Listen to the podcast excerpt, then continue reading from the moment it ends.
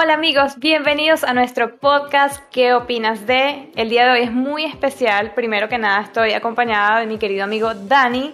Y aparte de eso tenemos a una invitada súper, súper especial. Se trata de Evelyn Torres, CEO de Latin Global School. ¿Cómo están chicos? Hola Jacqueline. Qué gusto tenerlos. Hola Evelyn. Hola, hola, hola, ¿qué tal? Bueno, estamos muy contentos por las repercusiones ¿no? de, del programa. Hemos tenido muchas reproducciones, estamos muy felices. Queremos agradecerles a todos por participar y por ver y por compartir y por, por estar ahí del otro lado. Y nos alegramos que esto les guste, que les esté gustando. Evelyn, ¿qué tal? ¿Cómo estás? Muy bien, gracias Jacqueline. Gracias por invitarme. Me, ah. encanta que están haciendo algo nuevo. me encanta que estamos creciendo en diferentes, diferentes países y es lo que estamos haciendo. Muy bonito el programa. Ay, gracias, gracias por, por aceptar nuestra invitación. Realmente estamos súper contentos que estés con nosotros hoy. Y bueno, porque hoy vamos a hablar sobre el Latin Global School em, y queremos escuchar eh, que nos comentes cómo fueron esos inicios, cómo llegaste a desarrollar esta idea tan genial de educación virtual a Latinoamérica. Entonces queremos saber cómo fue ese proceso para ti proceso muy interesante, ¿no? En el sentido de que al principio, pues, aunque todo esto es nuevo para Latinoamérica, pero para nosotros no. En los partners míos, los asociados que me aportan y me ayudan con todo este proyecto, y son dueños de otras escuelas también, que llevan desde 1998.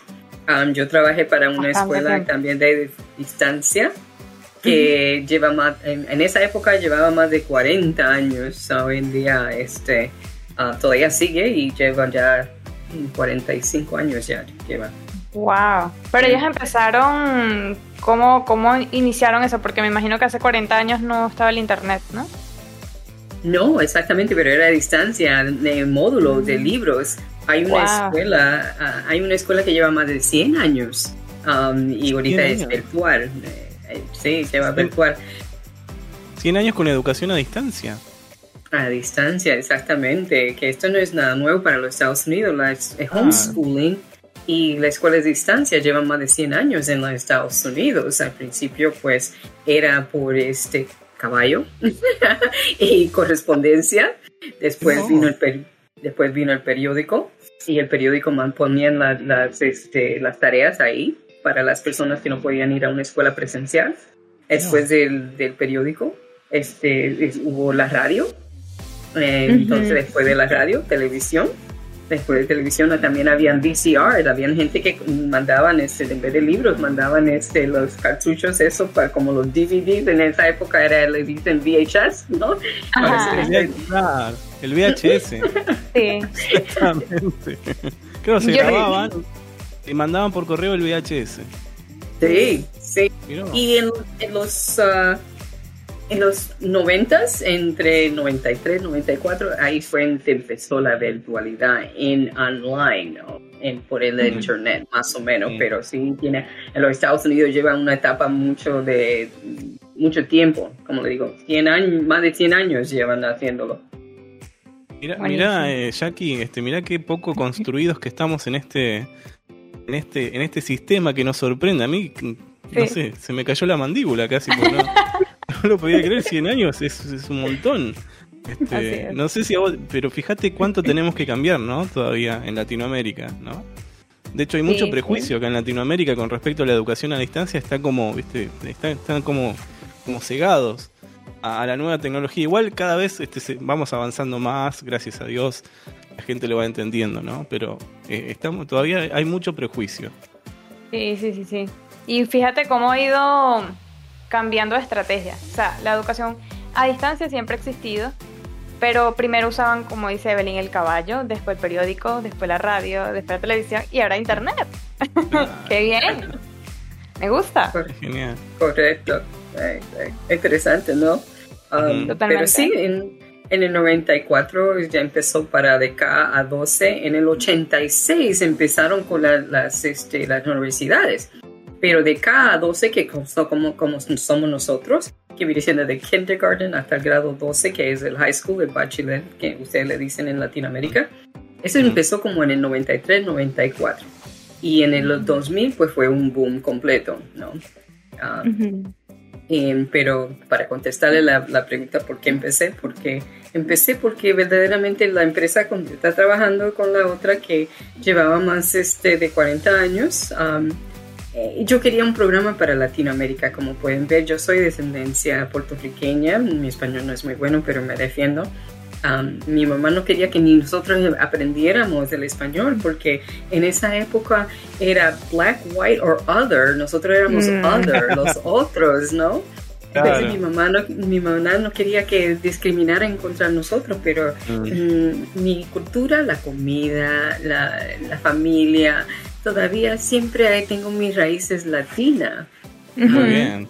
Y, siempre he querido hacer algo para Latinoamérica. Por cierto, yo empecé la primera radio y periódico en Jacksonville, Florida. Cuando yo llegué no había muchos latinos acá, porque cuando en la Florida eh, todo el mundo se cree que es Miami, ¿no? Y Miami, pues sí, eso es otro, eso es otro ah, Latinoamérica. Claro, Jacksonville está en otro lado. Y bueno, y también Los Cayos también, hay un montón de lugares. Este, bueno, está plagado de latinoamericanos, ahí está invadido. Inclusive hay lugares, argentinos, exclusivos de argentinos. Conozco, conozco, he visto por ahí por, por internet algunos argentinos que están ahí en Florida. Ah, quería preguntarte, ¿cuáles han sido tus mayores retos eh, en, crear esta, esta escuela virtual, esta educación virtual? ¿Cuáles han sido tus mayores eh, obstáculos o eh, que em, has tenido que hacer eh, muchas veces quizás? Es una buena pregunta. Cuando yo empecé, yo también estaba como un poquito, como se dice, nosotros los americanos decimos naive, un poquito ignorante, creyendo de que como el internet es todo acá en los Estados Unidos, nosotros pagamos la factura, compramos y todo, que para antes de la pandemia, nosotros vivíamos en el internet, que cuando vino la pandemia no nos dio tan duro. Por cierto, a mí no me dio duro porque yo compraba todo, en eso. Pues yo, este, ignorantemente, pues este, lo primero fue que yo dije, bueno, voy a empezar como high school porque el, objetivo siempre fue, ha sido para la universidad y tenemos la licencia para la universidad. Eventualmente queremos llegar a este paso. Empecé con grado 9 al 12 y a empezar al grado 9 al 12 es este high school para nosotros. Pero en Latinoamérica, high school es del grado 6 al grado 12, ¿no? Mm. Es completa. Entonces, pues estaban como que, ok, bueno, le vamos a agregar el grado 6 porque ya este, los socios en que yo me asocié con ellos, este, ya ellos ya tenían ese, ese currículum, ya tenían todo lo que necesitaban. Y este, bueno, total es que empecé entonces, le agregué el grado 6 a 12. Ese fue el primer reto. El segundo reto fue que somos en el internet. Y bueno, la, Latinoamérica estaban como que eso es una estafa, eso no es posible, porque eso era antes de la pandemia, nadie sabía que podías estudiar virtual, porque ahorita lo que están haciendo es remoto y después dicen que son virtual. La virtualidad y remoto es muy diferente. ¿Y cuáles son las diferencias? A ver, contanos. ¿Cuál es la diferencia entre virtualidad y remoto? Buena pregunta. El remoto es básicamente la presencial. Ponen un niño en un computador ah y ya están este, eh, remoto, ¿no? O sea, copiar, copiar, exactamente lo mismo que haces en la escuela, pero con una computadora. Eso es correcto. remoto. Completamente. Y, pero eso sí le falta socialización, le falta estructura, no es lo mismo que verdaderamente la virtualidad. En la virtualidad, eh, básicamente tú entras cuando quieres, terminas cuando quieres y, y, y, empiezas cuando quieres, es muy diferente. En la presencial, el estudiante se tiene que acoplar a la escuela, el horario de ellos, los uniformes, los libros, eh, la materia, todo. El niño o el estudiante se acopla a la escuela. En la virtualidad es al revés. La escuela se acopla al estudiante. Excelente. O sea que hay un montón de gente que esto no lo sabe. Piensa que es lo mismo, pero en la computadora o en el computador o en el ordenador es lo mismo, o sea, tiene que hacer exactamente lo mismo. Se tiene que levantar a las 7, ponerse el, uniforme y estar en, la cámara y, escuchar la clase del docente, pero no es así. Eso que eh, está bueno que quede clarísimo, que no es lo mismo virtualidad que eh, remoto, que educación remota. Completamente diferente, este, separado um, en ese sentido, y especialmente en la virtualidad básicamente cuando la escuela se acopla al estudiante, entonces la, educación es más personalizada. Es lo que le decimos IEP, Individual Educational Plan. Mm. Pueden haber que niños que están más adelantados, pueden que están más, a otros que estén más atrasados, otros que están ahí en el medio, nada más. En, la presencial o en la remota, los niños que están atrasados atrasan los que están este, más avanzados y, y viceversa, ¿no? Y en la virtualidad no es, no es necesario eso, porque los que están atrasados, pues, van a su propio ritmo, están poco a poco, y los que están avanzados pasan bien rápido. Hay unos que se gradúan mucho más temprano que otros.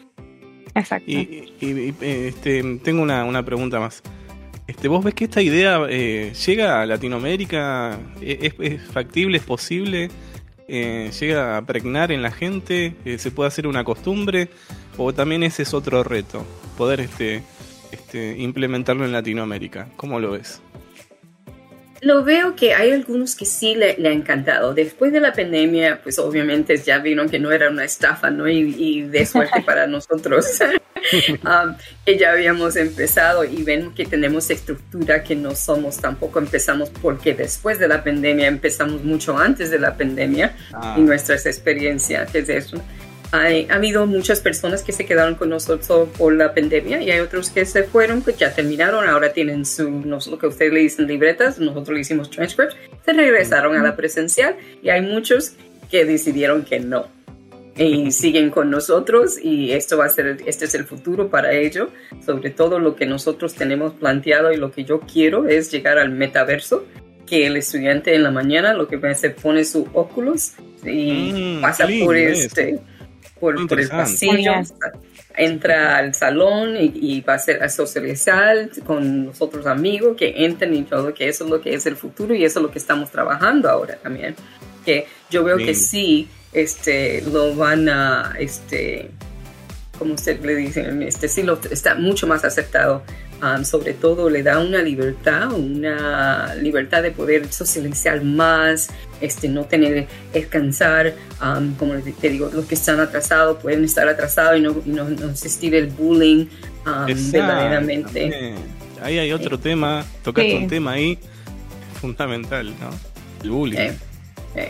Pero sí, lo veo que es Tiene mucho beneficio. Este, Latinoamérica ya está entendiendo y le está gustando el futuro.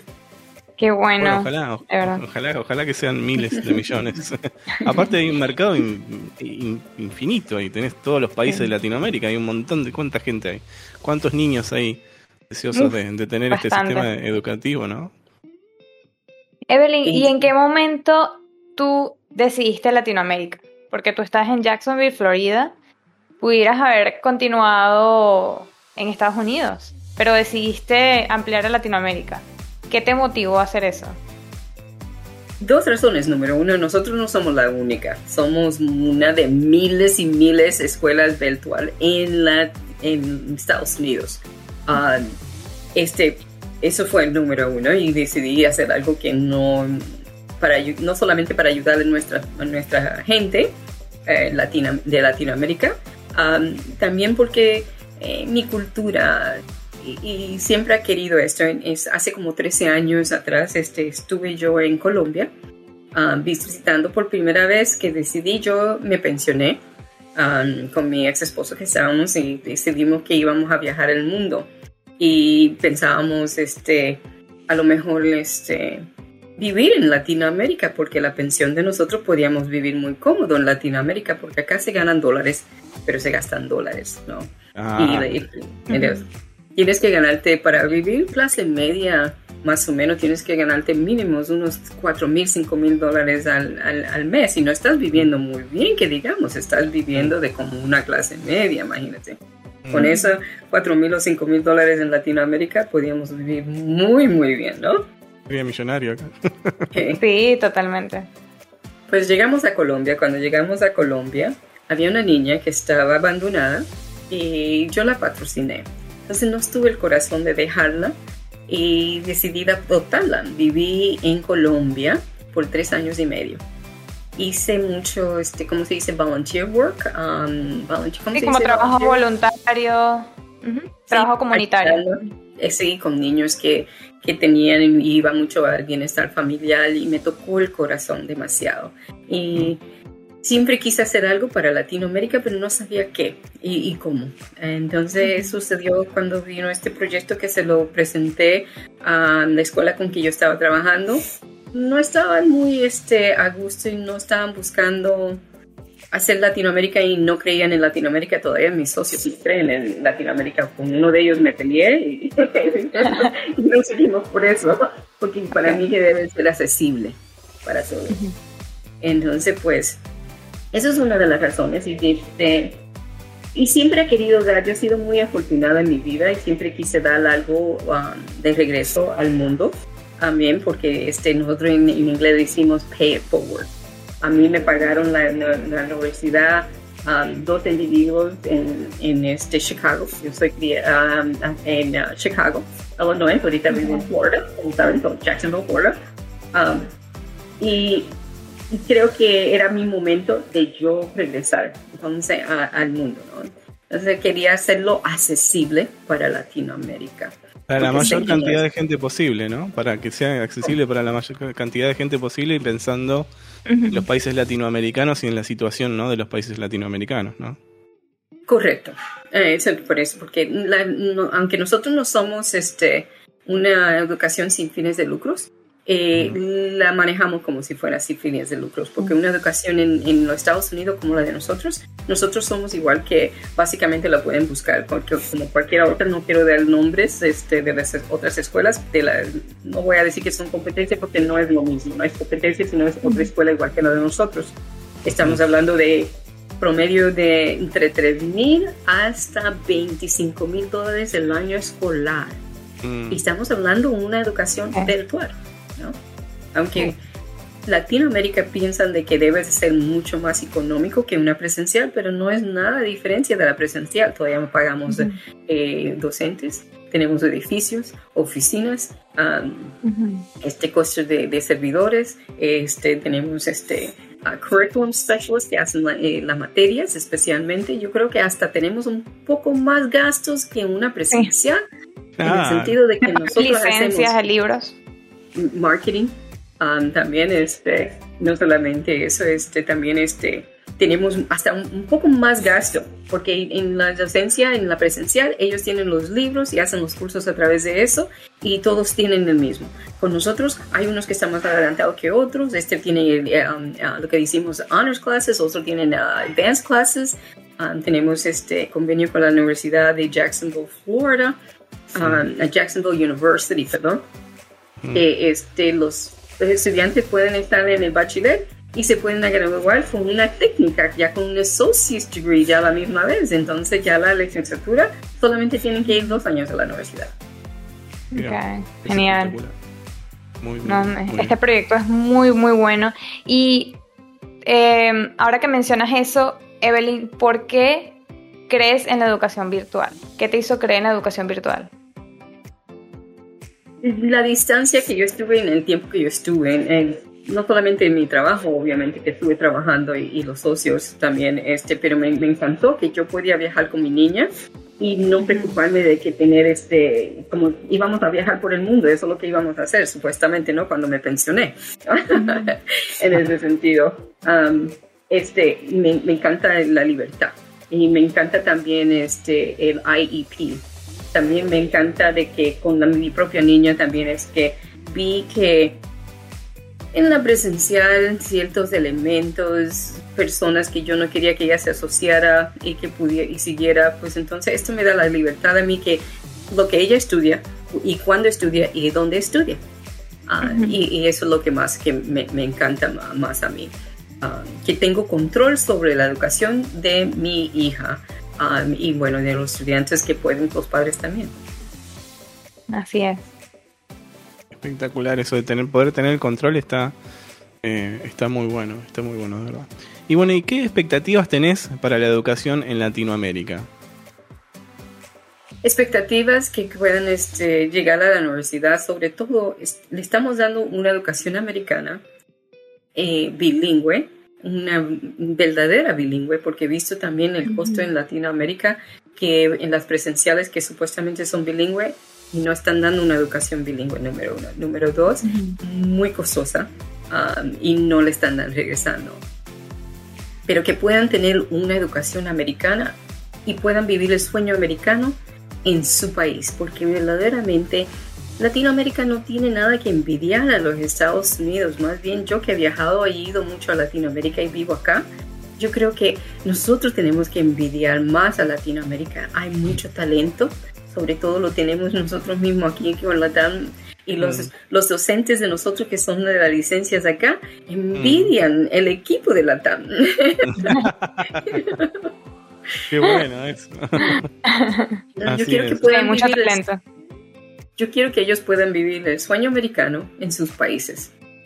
Bueno, Evelyn, quería hacerte una, pregunta más y es, este, si tuvieras que definir a la TAN Global School con una sola palabra, pero con una sola palabra, ¿cuál sería esa palabra?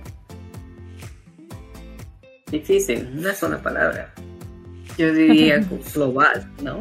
Este, más que nada. Um, pero definitivamente somos educación americana sin fronteras, básicamente, una educación sin fronteras. Una educación, sería una frase, una educación sin fronteras. Sin fronteras. O sea, no existen fronteras eh, geográficas. O sea, la Internet nos permite llegar a cualquier lugar. Bueno, la Internet es eso, ¿no? bueno, le decimos Internet porque usamos Internet ahorita, pero sea cual sea el recurso, no permitimos que el espacio geográfico nos limite. Correcto. Y bueno, y si usamos el universo mega con los, con los anteojos, con, las gafas, con los anteojos, con las gafas, este, eso va a ser alucinante. No me quiero imaginar lo que va a ser eso. quiero,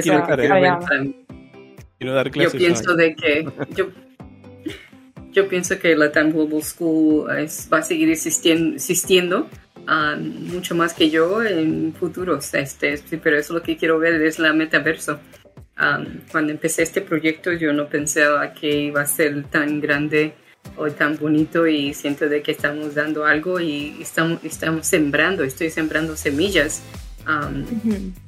Me cuento de que este, en el 2016 em, me encontraron el primer cáncer y cuando uno ve esa parte de, de, de uno, de la mortalidad, de qué uno va a dejar en el mundo, qué puede pensar o lo que sea, este, yo puedo decir que ya yo sí encontré el propósito mío de la vida y, el por qué yo estoy eh, en, la vida y, qué va a ser lo mío.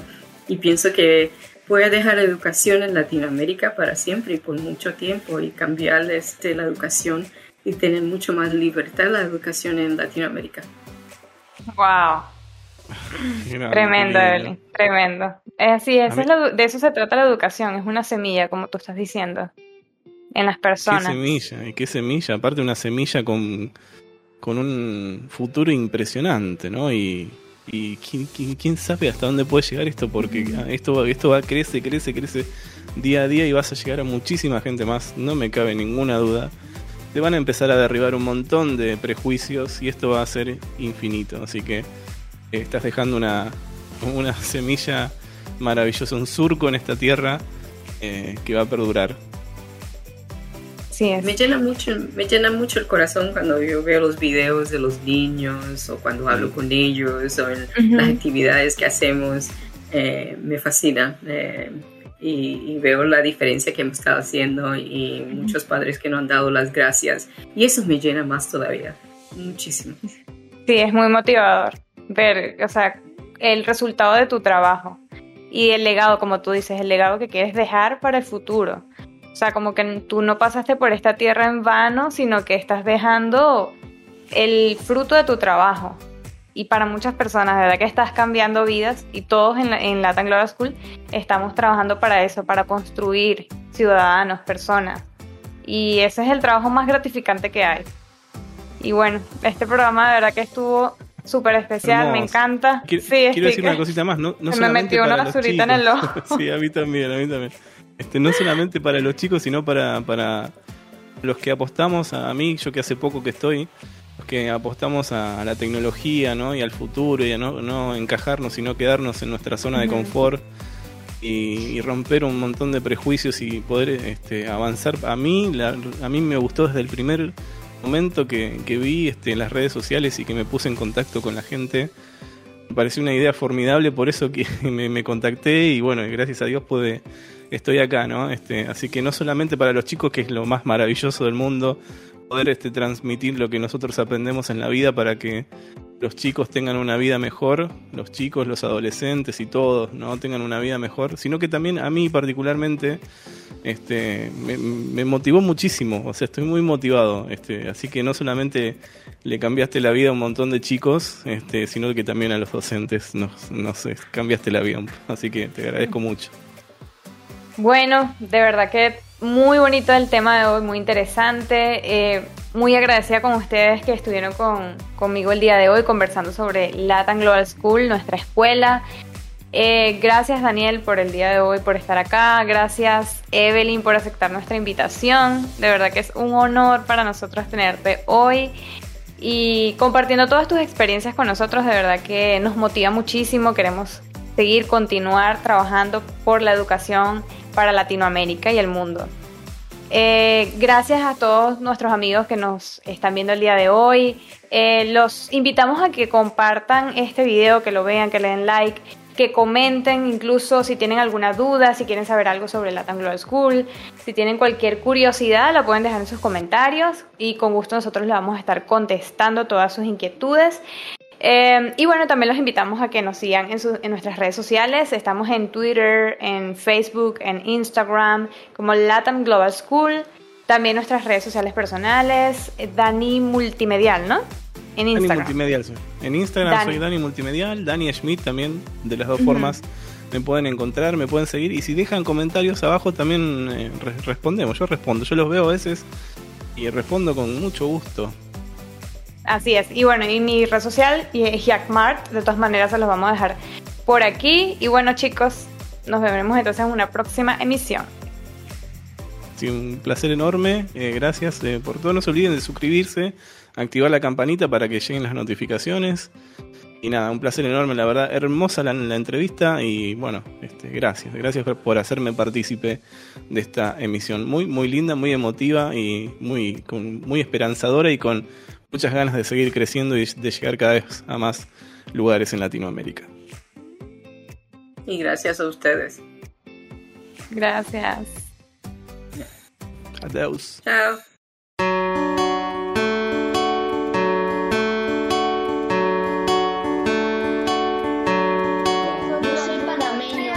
Yo también soy panameño. Yo soy de Bolivia. Yo soy de Colombia. Colombia, presente. Bolivia. Yo soy de Honduras. Argentina. Honduras, presente. I'm from Venezuela. Brasil. De Honduras. Yo soy de Honduras. Argentina. Thank you.